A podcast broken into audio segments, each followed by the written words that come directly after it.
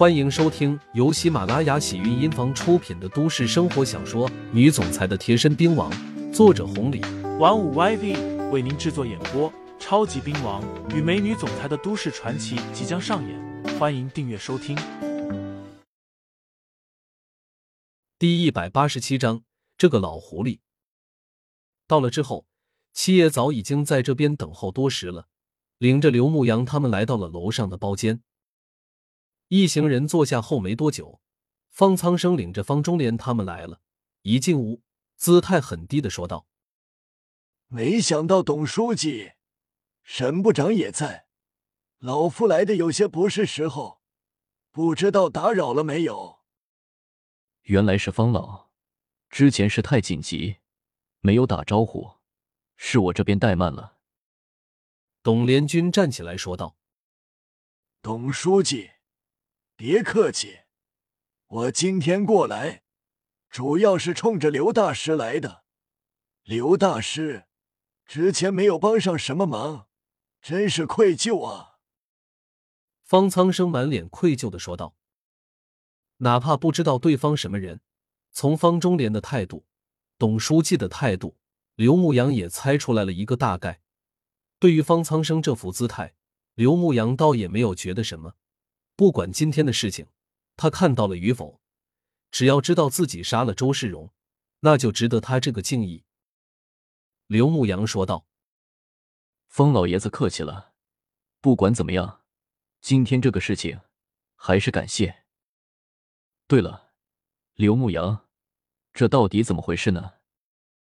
董连军问的，人家可是董书记，自己这点事情，刘牧阳也不方便多说。倒是一旁的七爷看出了刘牧阳的意思，将这个事情全盘托出了。董连军气的一拍桌子说道：“过分，简直太过分了！滨江市，我看是时候整治一下了。而且这次的事情太严重了。”沈华清说道：“是啊，这几年滨江市发生的事情确实有点大，咱们确实要整治一二了。”董连军办事雷厉风行，当即打了一个电话，开始调查起来。只不过饭局过后，许民斌那边带来了不好的消息。虽然这段时间他掌握了不少，但是消息还是不够让刘江拉下马的。董连军问道：“怎么回事？就算不够，这一次的悍匪事件呢？你之前不是得到了线索，说是与他有关吗？”这个，许民斌不好意思的说道：“之前是得到了线索，可是我们跟踪一段时间的时候，还是出现了问题。现在唯一能做主的就是曹勇曹狱长。如果我们能撬开他的嘴巴，这件事情或许还有转机。”这个老狐狸，董连军说了一声，接着道：“既然这样，那尽快控制了曹勇。这一次的事情闹得这么大。”连连牺牲了几个人质，已经牵扯到了人命，必须要严惩。不管对方什么身份，对方是什么人。是，书记。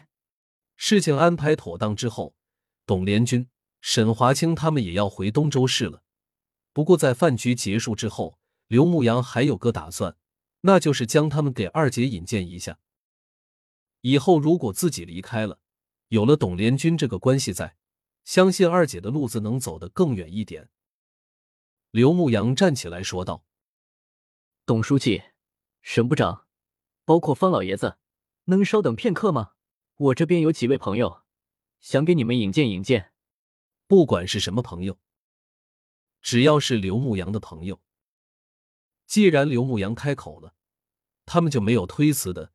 不管是方老爷子来说，还是董连军、沈华清。”通过这一次的事情，他们真正看到了刘牧阳的恐怖之处。